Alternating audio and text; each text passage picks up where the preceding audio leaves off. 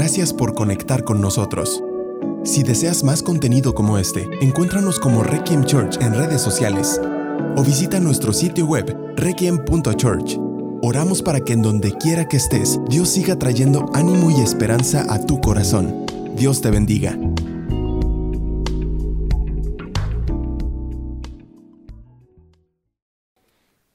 Al mensaje de hoy le puse 2021, bendición y grandeza. Y creo eso. Creo que el 2021 será un año de bendición y grandeza, pero voy a, explicarte por qué creo eso y, para que tengamos claro de, que Dios nos va a bendecir y que Dios nos va a llevar a cosas grandes, pero que a lo mejor no es como lo pensamos. Que a lo mejor bendición y grandeza se ha malentendido. Y pienso esto, pienso que el mundo minutos antes del 2020, o sea, era un mundo demasiado ocupado en sí mismo, persiguiendo precisamente bienestar y persiguiendo grandeza. Creo que el 2020, perdón, antes del 2020 y después del 2020 las cosas cambian, ¿no? Las crisis eh, nos cambian, de pronto todo colapsa, el mundo se sacude y Dios nos da lecciones, ¿sí o no? Dios, Dios nos enseña cosas en las crisis y las crisis nunca nos van a dejar iguales. Entonces pienso en el, en el mundo antes del 2020, cómo perseguíamos eh, bendición o cómo perseguíamos eh, grandeza y bienestar y creo que una de las lecciones que aprendimos durante el 2020 es que bienestar o bendición y grandeza para Dios son cosas muy diferentes a lo que habíamos pensado. Así que quiero hablarte hoy de la verdadera bendición y la verdadera grandeza. De acuerdo a Dios. Y pensar que si Dios nos quiere bendecir y quiere que seamos grandes, eh, a qué se refiere con eso y como que nos quitemos un poquito los conceptos que tenemos del mundo de lo que es estar bien y de lo que es grandeza y entremos a el entendimiento bíblico de lo que es bendición y lo que es grandeza. ¿Está bien? ¿Estamos listos? Bendición y grandeza. Hablemos primero de la verdadera bendición. Y, quiero leer el Salmo 103 del verso 1 al 5. Lo voy a leer en, a lo mejor en una versión eh, diferente aquí en la pantalla. Tú lo vas a poder ver. Dice, alaba, alaba alma mía al Señor. Alabe todo mi ser su santo nombre. Alaba alma mía al Señor y no olvides ninguna de las cosas buenas que Él te da. Fíjate, aquí está diciendo David, alma mía, no te olvides de todas las cosas buenas que Dios te da y alábalo. Responde a Dios con adoración, pero ¿cómo respondemos a Dios con adoración y gratitud? No olvidando que Él es muy bueno con nosotros, no olvidando todas las cosas buenas que Él nos está dando siempre, como cuáles, dice el verso 3, pues Él perdona todos tus pecados, él, él, sana todas tus enfermedades. Verso 4 dice, y rescata tu vida del sepulcro, te rodea de tierno amor y misericordia, llena tu vida de cosas buenas, te rejuvenece como a las águilas. ¿Sí o no? Esto sería la bendición de Dios. O sea, eh, pensar en estas cosas, cómo Dios nos favorece, cómo Dios nos perdona, cómo Dios nos sana, cómo Dios dice que incluso nos rescata del sepulcro, nos rodea de amor, nos rodea de misericordia. Dice que estamos llenos aquí. Dice que estamos llenos de cosas buenas. Aquí el asunto es que solemos calcular las bendiciones de Dios de una manera incorrecta. Solemos calcular las bendiciones de Dios de acuerdo a si estamos cómodos en este mundo, de acuerdo a si nos está yendo bien en este mundo, a si tenemos dinero. Pensamos, yo creo que de, lo más que llegamos a pensar y es equivocado es que ser bendecido por Dios es tener dinero. Y, hacemos ese cálculo, hacemos ese cálculo, la verdad. Y, sí, Dios nos bendice y nos va a bendecir económicamente y se va a traducir en muchas, muchas cosas buenas, pero bendición de Dios va más allá de comodidad. Bendición de Dios va más allá de bienestar en este mundo. Si tú te fijas, por ejemplo, a la iglesia del libro de Hechos, era una iglesia perseguida, era una iglesia en crisis, era una iglesia que muchas iglesias sufrían económicamente y estaban en extrema pobreza y tú no podrías decir, ah, Dios no los estaba bendiciendo. Vemos al apóstol Pablo perseguido, encarcelado, ¿no? Muchas veces él pasó hambre y estuvo en la ruina y estuvo a punto de morir y tenía el desprecio de las personas y las personas se la pasaban diciendo que él no era un verdadero apóstol y se la pasaban criticándolo. Y tú podrías decir de, de entonces no tenía la bendición de Dios porque le iba así en la vida. Y la verdad es que no. La verdad es que estas palabras de Dios perdonando, Dios sanando, Dios rescatando, Dios rodeando de amor y misericordia y llenando de cosas buenas su vida era una realidad. Porque bendición no se trata de cómo nos va. ¿sí? No, bendición no se trata de circunstancias. Bendición va más allá de este mundo tener el favor de Dios. Es lo que está hablando aquí David, así de alma mía, porque está diciendo no olvides las cosas buenas que Él te da porque solemos fijarnos en cómo nos va para calificar cómo Dios nos está bendiciendo o favoreciendo. Y entonces me imagino que David estaba pasando un mal momento, ¿sí o no? no porque si le estás diciendo a tu alma, no te olvides de que Dios es bueno contigo, yo creo que no, no, le estaba yendo súper bien. Porque no tendría que decir, hey, acuérdate. Cuando tú te dices a ti mismo, acuérdate, es porque las cosas que ves te están haciendo olvidar. Y entonces David estaba diciéndole a su alma, no te dejes llevar por lo que ves. No te dejes llevar por lo que te está pasando. No dejes que las circunstancias califiquen el desempeño de Dios al bendecirte. No dejes que las circunstancias definan si Dios te está favoreciendo o no. Y entonces le dice a su alma, no te olvides lo bueno que Dios es contigo. No te olvides que Dios está contigo, te favorece, pase lo que pase. No te olvides que Él ha decidido bendecirte y estar contigo y rodearte de amor a pesar de cualquier cosa que vivas. Y dice, alma mía, no dejes de alabar a Dios entonces. No dejes que la adoración se apague. No dejes que las circunstancias ahoguen tu adoración. Adora a Dios en medio de las peores circunstancias. ¿Sí o no? Y yo creo que el 2020 nos enseñó que Dios sigue siendo Dios en las peores circunstancias. Y nos enseñó a adorar a Dios en las peores circunstancias.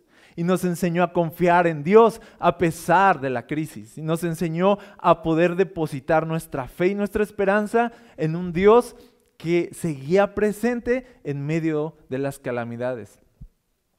Nos enseñó el 2020 que Dios sigue siendo luz en la oscuridad. Nos enseñó que Él sigue siendo Dios. Entonces dice aquí, no te olvides. No, no dejes que un año malo te haga olvidar lo bueno que es Dios.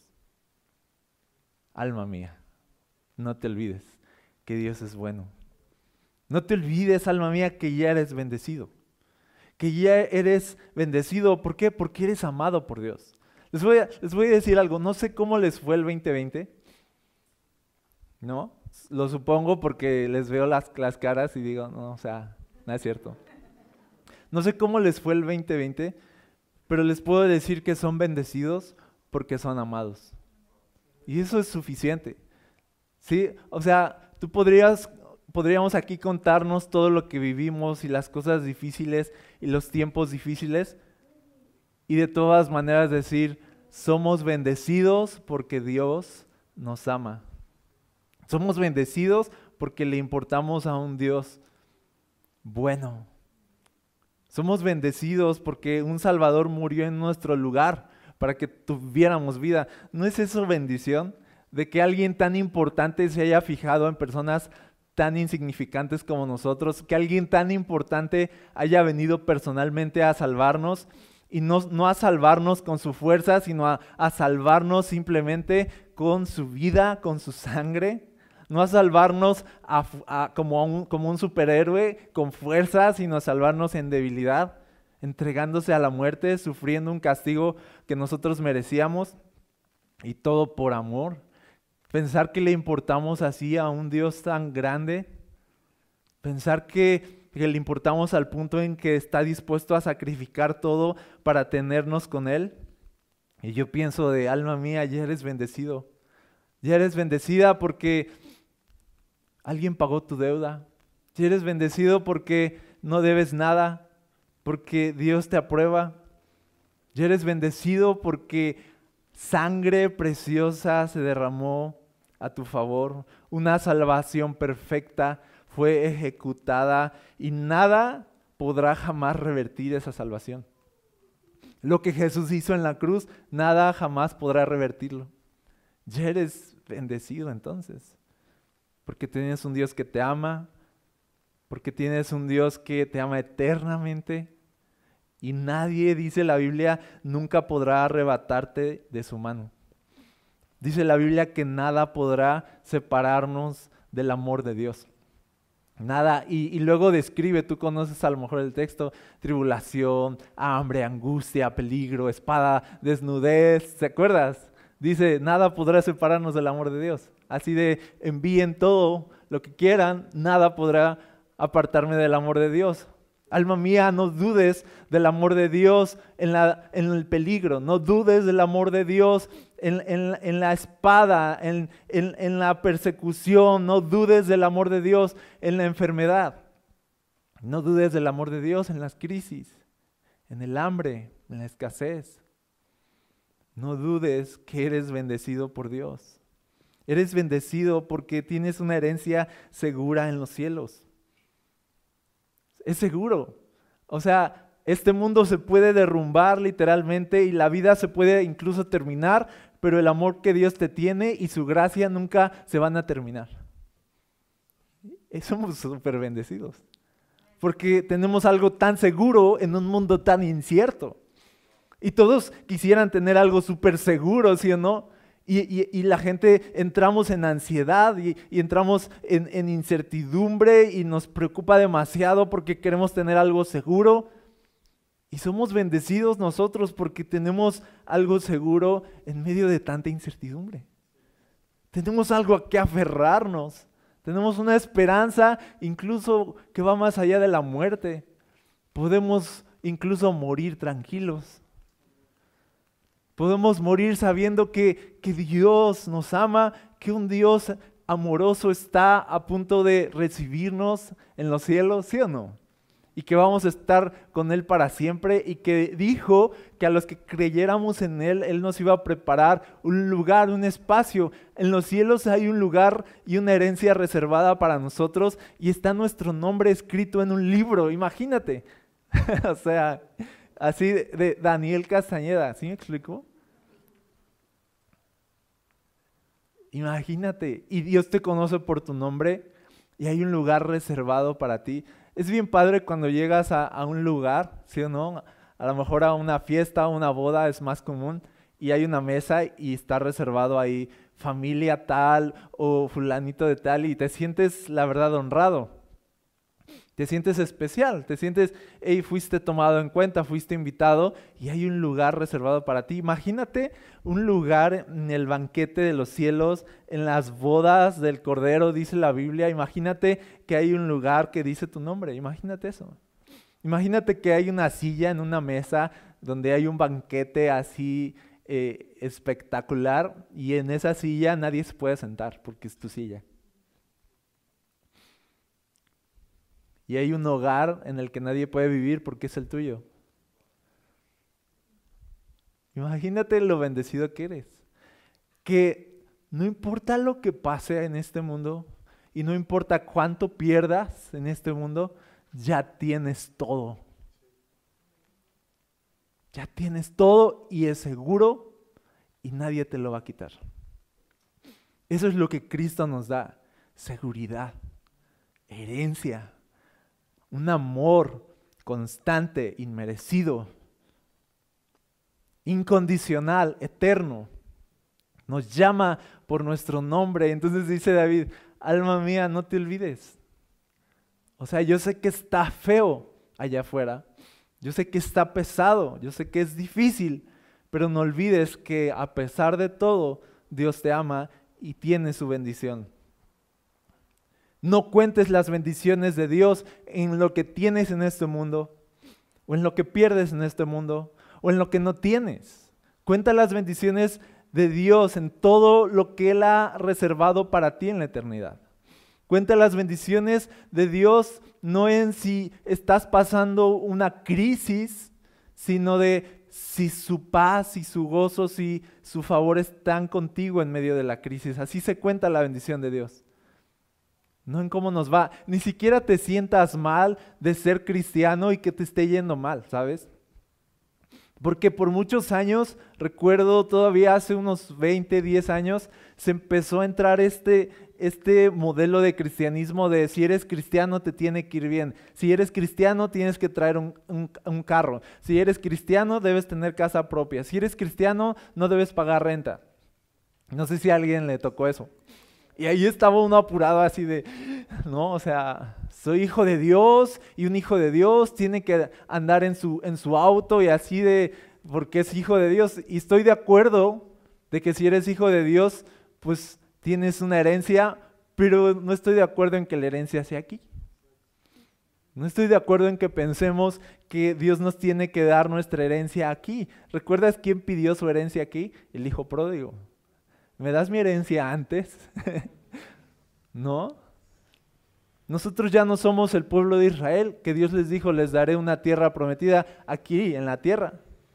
Ya no somos ese pueblo, nosotros somos como Moisés, que nos dice Dios, les tengo una tierra, ¿no? Y mírala a lo lejos, es tuya, pero no la vas a vivir. ¿Sí? Nosotros somos Moisés, así de, de Dios nos podría dar todo si queremos, en este mundo, pero nos tiene algo mejor reservado. Y tú piensas en Moisés y dices, pobrecito, no entró a la tierra prometida. Y yo te digo algo, sí que entró. Entró a la mejor tierra, entró a la mejor herencia, a la que no se iba a acabar jamás. Entonces nosotros como iglesia, nuestra herencia no está en este mundo. Incluso dice la Biblia en Apocalipsis que la iglesia es esta iglesia que entra a la presencia de Dios y vence, dice, vencemos porque menospreciamos nuestra vida hasta la muerte. Vencemos porque no le pedimos nada a este mundo, vencemos porque tenemos la mirada puesta en la eternidad. Por eso la iglesia puede irse de este mundo con gozo. Por eso la iglesia puede perder este mundo con gozo. Por eso la iglesia puede ser perseguida con gozo. Por eso la iglesia puede pasar crisis con gozo. Porque tenemos la bendición, el amor y el favor y la herencia segura de Dios en los cielos. Tenemos algo seguro que no vamos a perder. Así que podemos perderlo todo. Eso es, ese es el cristianismo. Puedes perderlo todo porque ya lo tienes todo en Jesús. Alma mía, eres bendecida. Eres bendecida. Así que cuando yo digo 2021, año de bendición, ya se, ya se las cambié, ¿verdad? Así de, ah, no, yo quería de, por fin mi casa, por fin mi carro, por fin, ¿no? Este, un trabajo y por fin me van a subir el sueldo y por fin voy a tener estabilidad. No, 2021 año de bendición. Algunos están así de, ¿por qué nos engañas cada año siempre, no? O sea, 2021, 2021 año de bendición. Cuando digo eso es que será un año donde vamos a comprobar la fidelidad y el favor de Dios hacia nosotros en las peores circunstancias. Eso es bendición. Vamos a ver cómo Dios no nos abandona cuando todos nos abandonan. Eso es bendición. Vamos a ver, cómo Dios nos favorece cuando nadie más te favorece. Vamos a ver cómo Dios nos aprueba cuando nadie más nos aprueba. Vamos a ver eso. Así que mira, 2021 no es un año para pedir más caprichos, sino para deleitarnos en el amor de Dios y su gracia.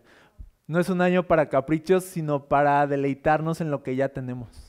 No es un año para estar insatisfechos y caprichosos pidiéndole a Dios cosas para entonces calificar su amor y su gracia, sino es un año para decir, ya entendí que ya tengo todo en ti y ya no te pido caprichos, solo me voy a deleitar en ti, solo voy a celebrar lo que tengo y le voy a decir a mi alma, alma mía, ya puedes adorar a Dios porque Dios está contigo y te ama.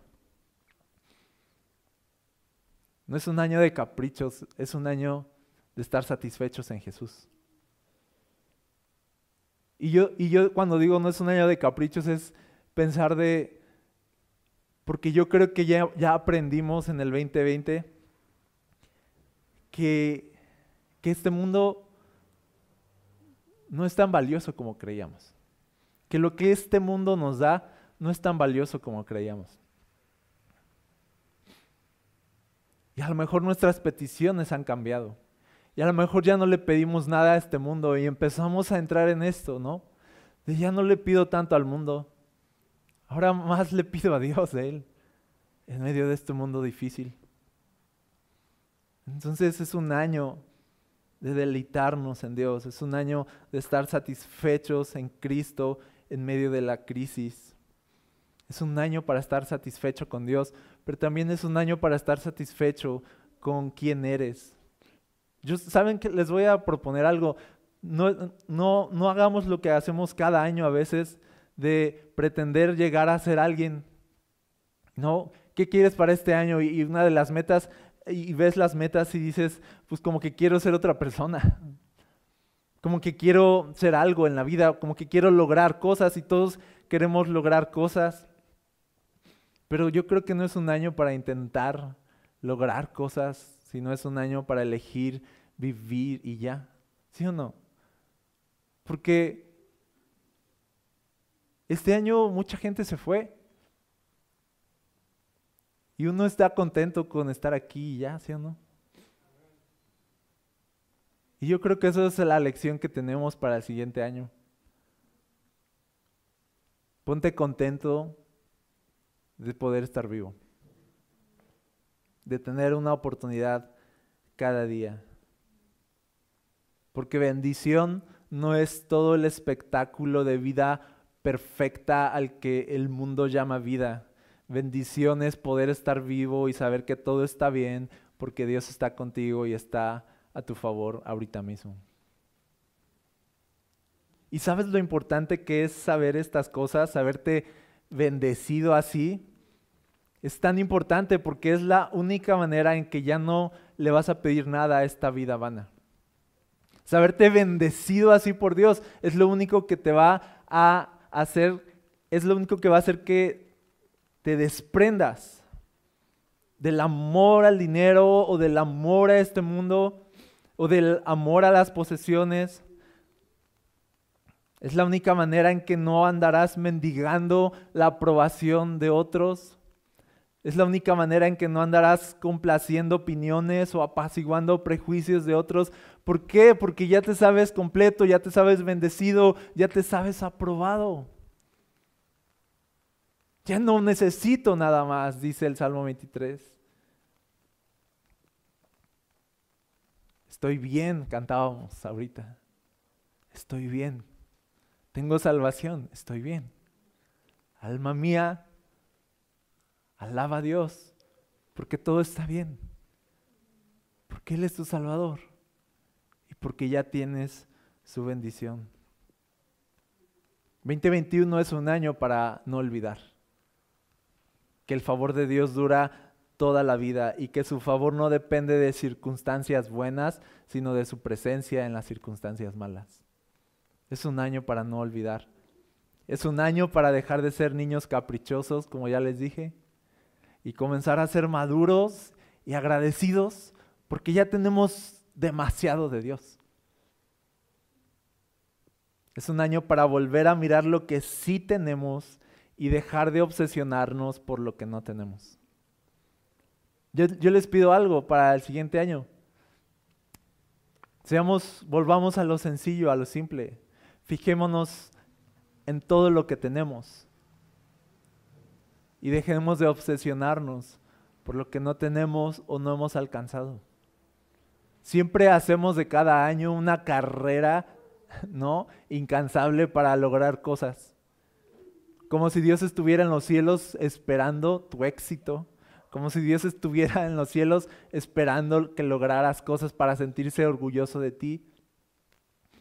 Y yo creo que este año es un año simplemente para vivirlo, para recordar que ya somos favorecidos. Y no hablo de, y no hablo de, de pensar en pequeño, no hablo de, ah, no hagas nada, no logres nada. Hablo de que podamos estar tan satisfechos en quién es Dios en nosotros para que no estemos obsesionados, ansiosos y llenos de codicia por todo lo que no tenemos. Es un año para estar satisfechos con estar vivos. Es un año para volver a lo básico, para volver a sonreír con la luna. Yo me acuerdo cuando era más joven, eh, esto es un poco vergonzoso, pero yo platicaba con la luna, ¿saben? Y me gustaba mucho mirar las estrellas. Y yo, yo creo que muchos teníamos cosas básicas antes que disfrutábamos y que este mundo y sus afanes vinieron a estropearlo, ¿sí o no? Nuestro corazón sencillo, nuestro corazón simple. Es, es un año para volver a lo básico, para cantar canciones, ¿sí o no? Para cantar canciones, para hacer feliz a otras personas. Es un año para ser felices porque tenemos el favor de Dios y su aprobación. Y a eso me refiero cuando digo 2021, año de bendición. Una persona bendecida no es la persona que lo tiene todo, sino la persona que está satisfecha con lo que tiene. Año de bendición, año de estar satisfechos con lo que tenemos. Una persona bendecida es la que disfruta lo poco, porque la que lo tiene todo, dice la Biblia que ni siquiera puede disfrutar lo que tiene. ¿Sabes? Es un año de disfrutar lo poco. Porque bendición no es posesiones, bendición no es dinero, bendición no es logros, bendición es poder ser feliz aún en las desgracias. ¿Sabes que cuando Dios les dijo al pueblo de Israel que los iba a bendecir, una de las bendiciones era de, que iban a, sembrar sus campos de viñedo y la bendición consistía no en tener miles de hectáreas de viñedos, la bendición consistía en tomar vino de esos viñedos. La bendición consistía de y tomarás vino de tus viñedos, o sea, de y disfrutarás del fruto de tu trabajo. La bendición es poder disfrutar lo que tenemos. Bendición no es tener mucho, sino poder disfrutar lo poco. Y dice la Biblia que la maldición iba a consistir en eso. Dice la Biblia que maldición significa que puedas tener también tus viñedos, pero no puedas beber de ellos. Que puedas tener un montón, pero no puedas dormir en la noche ni siquiera. Eso es maldición. Bendición es poder ir a la cama tranquilo, con una sonrisa.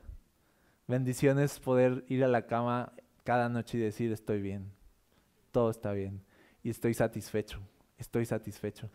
No entremos al siguiente año, al siguiente año hambrientos de logros, hambrientos de éxito, hambrientos de posesiones, hambrientos de acá y voy a lograr e ir y hacer. Entremos satisfechos en Cristo. Eso es bendición, estar satisfechos. Entonces, creo que el 2020 nos, nos recordó cuál era la verdadera bendición Verdadera bendición es estar satisfechos con lo poco y estar contentos con lo poco. Para que entremos al 2021 con gratitud, entremos al 2021 con satisfacción en vez de con corazones caprichosos y amargados, como a veces cada año, ¿no? Así que 2021, año de bendición. ¿Qué les parece? año de el favor de Dios. Y, y ojo, ¿eh? no vayan a cortarme este pedacito y luego publicarlo así como la prensa corta palabras y las publica. El pastor dijo año de favor de Dios y mira cómo está el mundo. No, oigan la prédica completa. ¿Ok? Muy bien.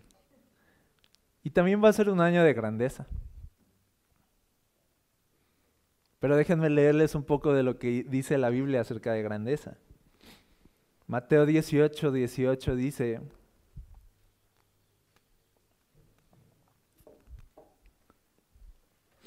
en ese momento los discípulos se acercaron a Jesús y le preguntaron, ¿quién es el más importante en el reino de los cielos? En otras versiones dice quién es el más grande. Verso 2, él llamó a un niño y lo puso en medio de ellos. Entonces dijo, les aseguro que a menos que ustedes cambien y se vuelvan como niños, no entrarán en el reino de los cielos. Por tanto, el que se humilla como este niño será el más grande en el reino de los cielos. Y el que recibe en mi nombre a un niño como este, me recibe a mí. Fíjate, le preguntan algo así como de, porque todos aspiramos a grandeza. En este mundo se nos enseña incluso a aspirar a grandeza, a no estar satisfechos nunca con nada y, y querer ser grandes. Y eso ha sido siempre y tenemos esta cosa ahí adentro, querer ser grandes.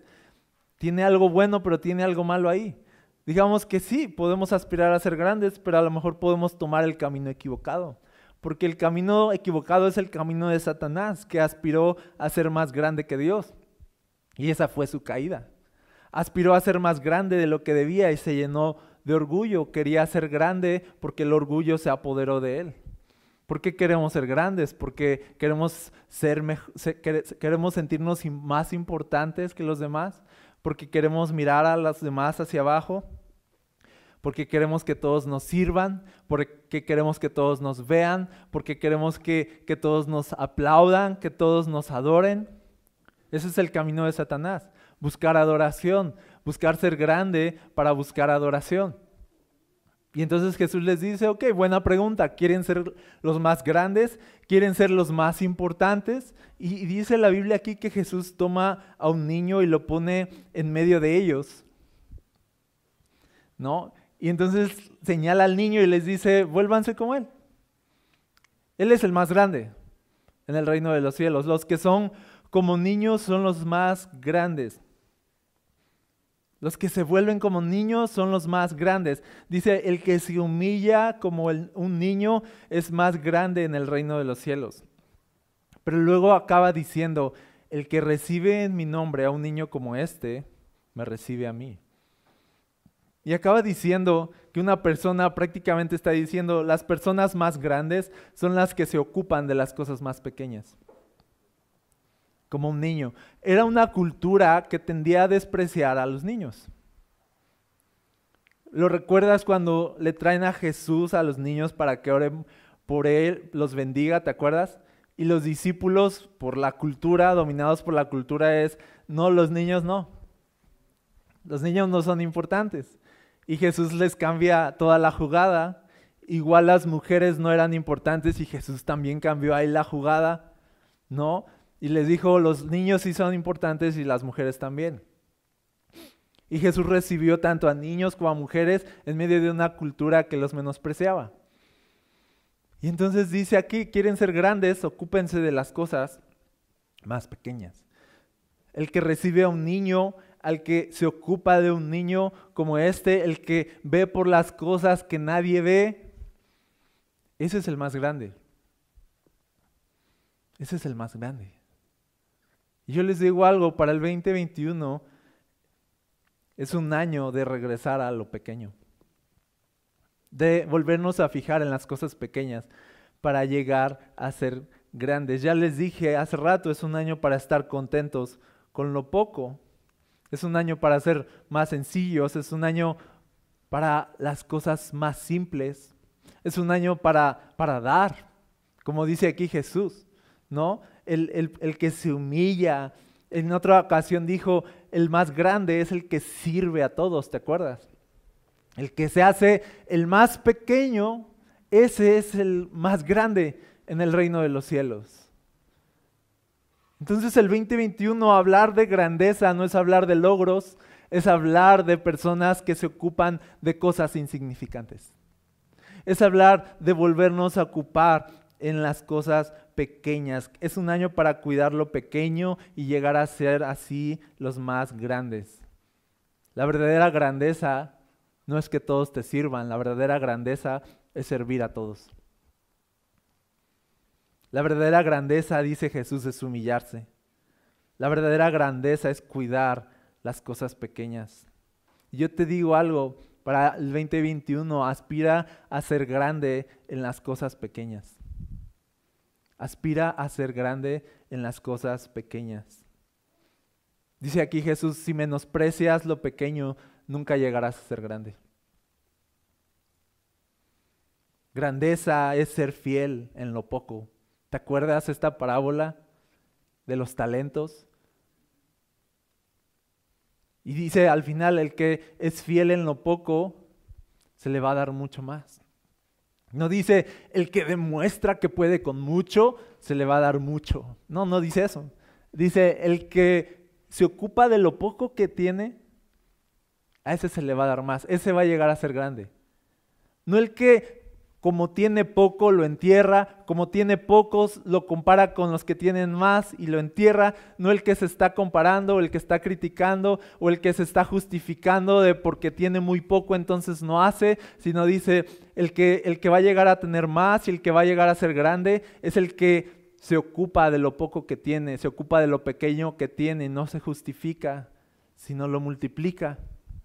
Esa es la verdadera grandeza. ¿Qué, tienes para el 2021? No, no entres al 2021 pensando en todo lo que no tienes y tienes que lograr, sino entra al 2021 pensando en lo poco que tienes y cómo puedes multiplicarlo. Porque dice Jesús, ¿quieres ser grande? Ocúpate de las cosas pequeñas.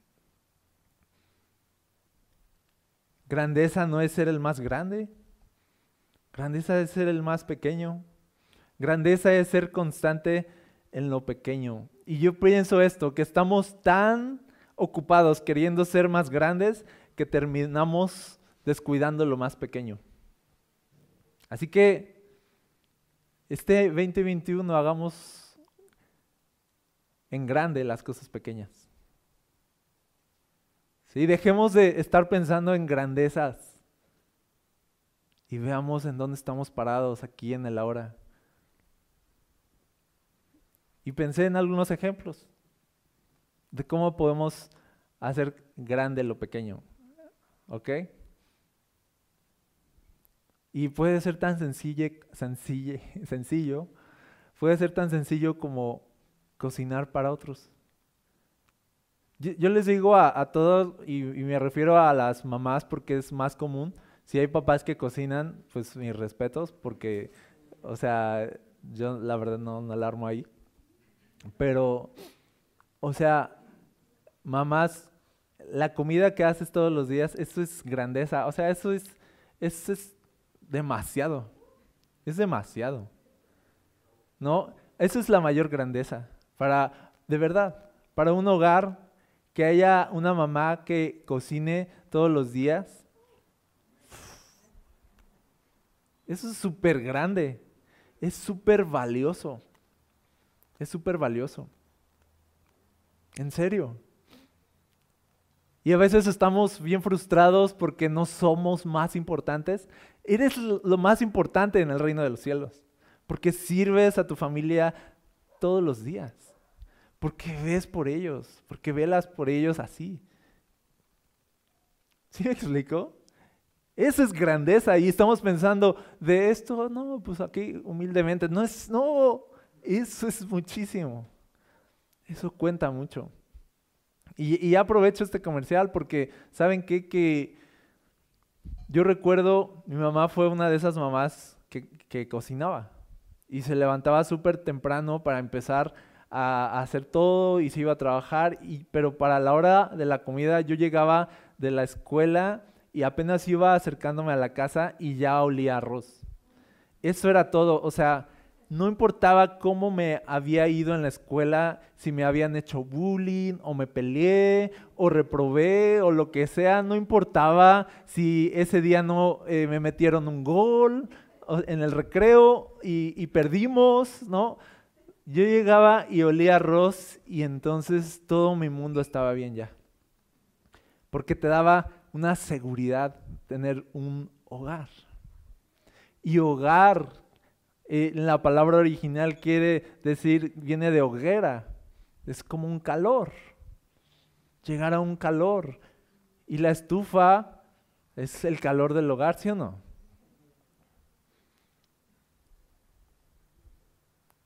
Cuenta muchísimo las cosas pequeñas. Sentarte a comer con tu familia cuenta mucho. Y si tienes la oportunidad de hacerlo, eres grande en el reino de los cielos. Estás haciendo algo que va a darles y afirmar en, tus hijos demasiado. No sé si te lo agradezcan o no, pero algún día te lo agradecerán. Yo le agradecí a mi mamá hasta ahorita que ya soy grande y ya me di cuenta de lo valioso que es. Entonces, cocina. Eso es ser grande. es que yo quiero alcanzar y quiero acá y allá y así. Sé fiel en lo poco. Sé detallista. Sé fiel en las cosas pequeñas. Prepara café para extraños. Son ideas que les estoy dando. Luego me... Dice aquí Jesús, atiende a los débiles, reciban al pequeño. Atiende las cosas que nadie más atiende. Atiende las necesidades de personas que no te podrán retribuir. Eso es, eso es hacerse pequeño.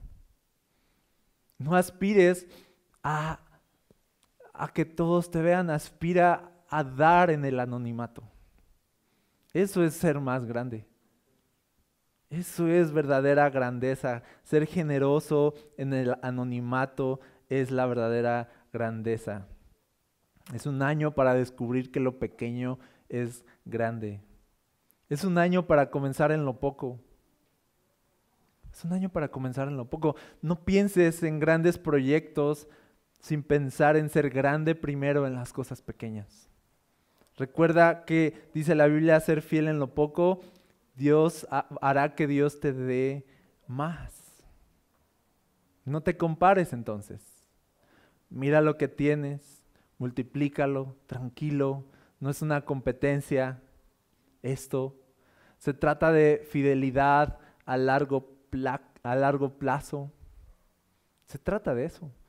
Fidelidad en las cosas pequeñas a largo plazo. Fidelidad en las cosas pequeñas a largo plazo. Esa es grandeza. Grandeza no es éxito repentino, pero no duradero, sino fidelidad en las cosas pequeñas a largo plazo. ¿Ok? Y mira, la verdadera grandeza, entonces es hacerse pequeño. Es mirar lo insignificante y hacerlo valer. No es ser el primero, la grandeza, sino ser el último. ¿Sí o no? Dijo Jesús eso.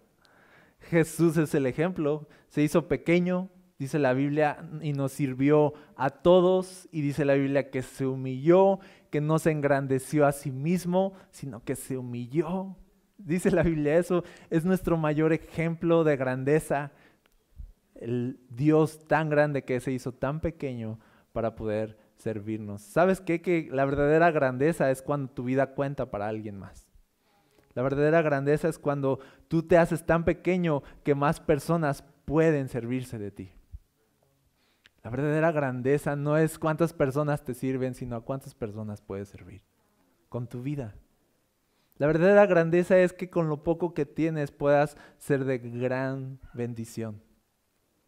Esa es la verdadera grandeza. Así que el 2021 hagámoslo un año de grandeza así. Hagámoslo un año diferente, hagámoslo un año donde le digamos a Dios, ok, ya entendí, ¿no? 2019 todavía éramos las personas obsesionadas con el mundo, personas que le pedíamos demasiado al mundo, nos enojábamos con Dios si no nos cumplía ciertos caprichos, ¿no? éramos todavía estas personas que le pedíamos a Dios bendiciones traducidas en posesiones, éramos todavía estas personas aspirando a ser grandes, aspirando a ser los más vistos, aspirando a ser los más conocidos, aspirando a ser los más exitosos.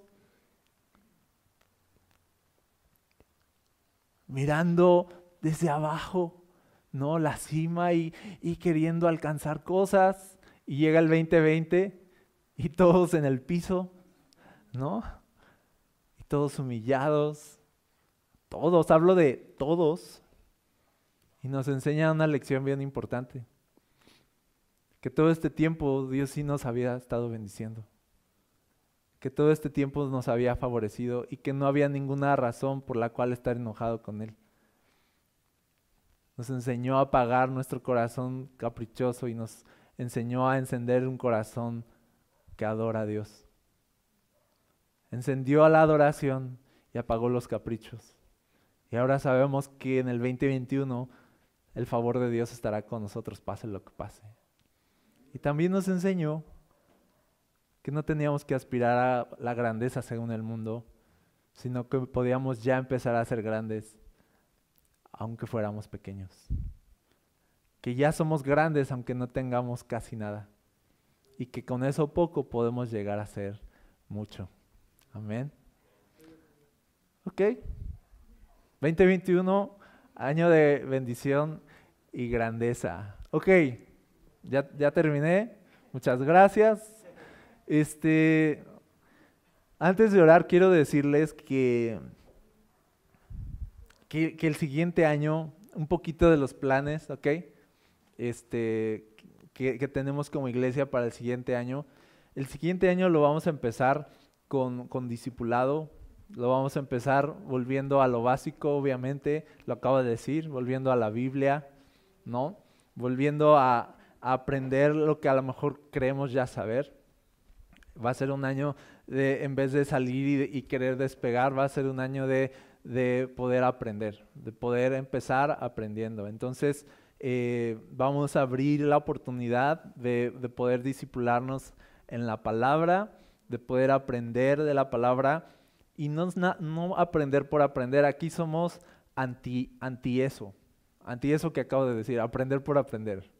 O sea, aquí, aquí no aprendemos para después tú puedas presumir cuánto sabes, sino aprendemos con, con, una, con un propósito, aprendemos para poder servir, para poder dar, para poder ser más generosos, aprendemos para que podamos ser más bendición a otros, aprendemos para que otras personas puedan conocer a Jesús, aprendemos para estar más preparados para nuestro, la misión que tenemos como iglesia, aprendemos sobre todo para poder amar más.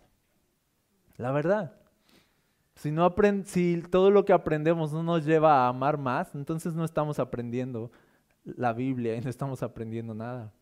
Entonces vamos a aprender porque yo creo que necesitamos en este nuevo proyecto que tenemos como iglesia, necesitamos eh, regresar a lo básico, que es la palabra, y regresar al amor todo este tiempo, los primeros meses van a ser de esta, de esta enseñanza, de este discipulado.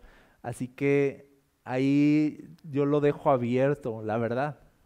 Lo dejo abierto para que si tú quieres ser parte de lo que vamos a hacer, empecemos así discipulándonos. No, ¿por qué, ¿por qué lo digo? Porque puede ser de, pero es que yo ya sé, pero es que yo ya he servido, pero es que yo vengo de una iglesia donde yo era este, casi casi que el pastor. ¿No? Así de, a, mí así luego me dicen, ¿no? Así llegan y así de, no, yo ya predicaba en la otra iglesia, así de, de... Y no es mala onda, es así de, no sé quién eres, ¿se me explicó? O sea, ¿yo qué voy a saber? Pero es, esto no se trata de lo que sabes hacer. O sea, servir a Dios no se trata de lo que sabes, no se trata de la experiencia, sino de tu capacidad de desenvolverte en una comunidad y amarla y conectar con ellos. ¿Y dónde sucede eso? En medio de la palabra, en medio de, la, de las reuniones de, de, oración, en medio de la convivencia, ¿no? Aquí no se trata de cuánto sabes, sino de cuánto puedes amar a personas difíciles. Eso, eso es más importante. Entonces todo, todo eso va a suceder así, volviendo a lo poco. ¿Ok? Entonces yo les digo algo, estamos empezando. Estamos empezando y esta es una oportunidad para ser parte y que todos empecemos desde abajo, desde lo pequeño, ¿sí o no? Todos. Y aprendamos. Y hagamos como que no sabemos nada. Y hagamos como que no tenemos idea de nada, ¿no? Y volvamos a redescubrir los propósitos de Dios en su palabra y nos desempolvemos de todo lo que creíamos entender para poder llegar a entender mejor. Amén. Después de eso, de, los tiempos de discipulado, vamos a empezar a construir ya un equipo. Eh, ahí, ahí es donde, donde vamos a ver habilidades y vamos a ver eh, lo que sabemos hacer o, lo que nos gusta o lo que nos apasiona y cómo podemos eh, convertir esas pasiones y, esa, y esos intereses y esas habilidades en servicio y en bendición a los demás en tu iglesia. Entonces, eh, se va a formar un equipo, ¿ok? Y para mí lo más importante al formar un equipo en la iglesia eh, no es que las cosas funcionen, no es que todo salga bien, para mí lo más importante es que haya, unidad. O sea, de verdad, que haya unidad, que haya amor. Eso, eso es lo que queremos construir, una iglesia unida en amor, no una iglesia súper chida, súper perfecta, que dé el gatazo. ¿No? Y si queremos dar el gatazo, ¿no? ¿Ok? No, pues uno le echa ganas y se viste, y, pero... Y algunos me miran así de, ¿en serio le echas ganas? ¿Eso es para ti echarle ganas? ¿No? ¿Te parece que esos hoyos en las rodillas es echarle ganas? ¿No? Para mí sí, hermanos. O sea, yo, o sea, yo me superproduje hoy.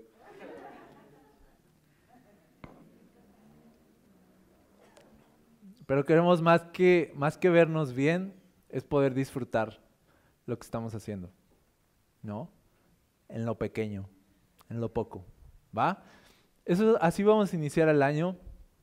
Les vamos a dar fechas próximamente de cuándo van a iniciar estos discipulados y tú vas a decidir hasta dónde quieres llegar y cuánto te quieres comprometer, pero hay un lugar para ti, eres bienvenido. Estamos comenzando un nuevo proyecto y lo queremos hacer un lanzamiento oficial ya con un equipo formado, a lo mejor en los primeros meses del siguiente año, si Dios nos lo permite. ¿Sale? Entonces, pues vienen cosas buenas, yo estoy emocionado, la verdad, eh, porque veo eso, veo, veo oportunidades de poder trabajar y de poder construir algo eh, desde, lo, desde lo poco y pienso que desde lo poco todos encajamos y todos tenemos una oportunidad, ¿sí o no?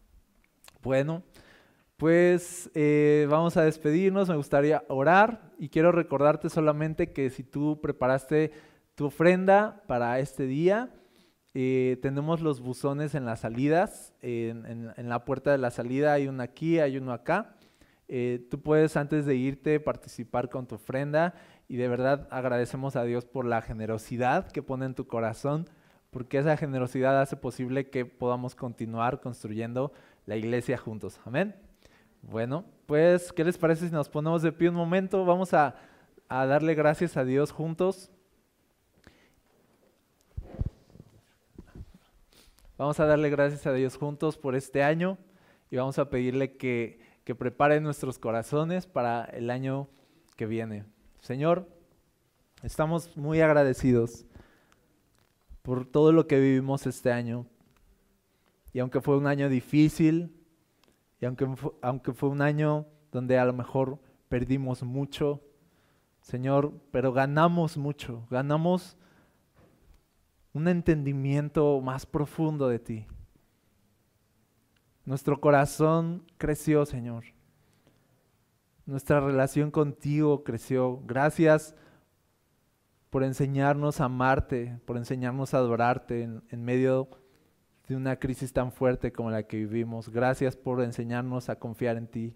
Gracias por cada vez que vimos tus oraciones respondidas. Gracias porque nos demostraste tu fidelidad y vimos tu amor, Señor. Gracias por todo lo que hoy tenemos de ti y que nadie nos puede quitar. Te alabamos, Señor, por tu sacrificio en la cruz, por tu amor, porque resucitaste para darnos vida. Te alabamos porque nos has salvado. Señor, gracias. Gracias porque estamos bien, porque estamos completos en ti y porque nada nos falta. Ayúdanos a entrar al 2021 con alabanza y no con caprichos, con gratitud y no con enojo, no con quejas, agradeciendo lo que tenemos y no codiciando lo que no tenemos. Enséñanos y ayúdanos a entrar al siguiente año a ocuparnos en lo poco, en lo pequeño, a ser fieles con lo que ya nos has dado, a construir desde cero con fidelidad. Señor, enséñanos a ser grandes en las cosas pequeñas y estar satisfechos, Señor, con poder servirte, con poder estar vivos y poder tener una relación contigo. Adoramos tu nombre, Jesús. Te agradecemos. Bendícenos con tu presencia hoy, con tu espíritu. Te lo pedimos en el nombre de Jesús. Amén.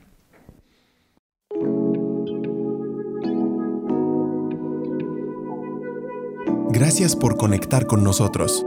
Si deseas más contenido como este, encuéntranos como Requiem Church en redes sociales o visita nuestro sitio web requiem.church. Oramos para que en donde quiera que estés, Dios siga trayendo ánimo y esperanza a tu corazón. Dios te bendiga.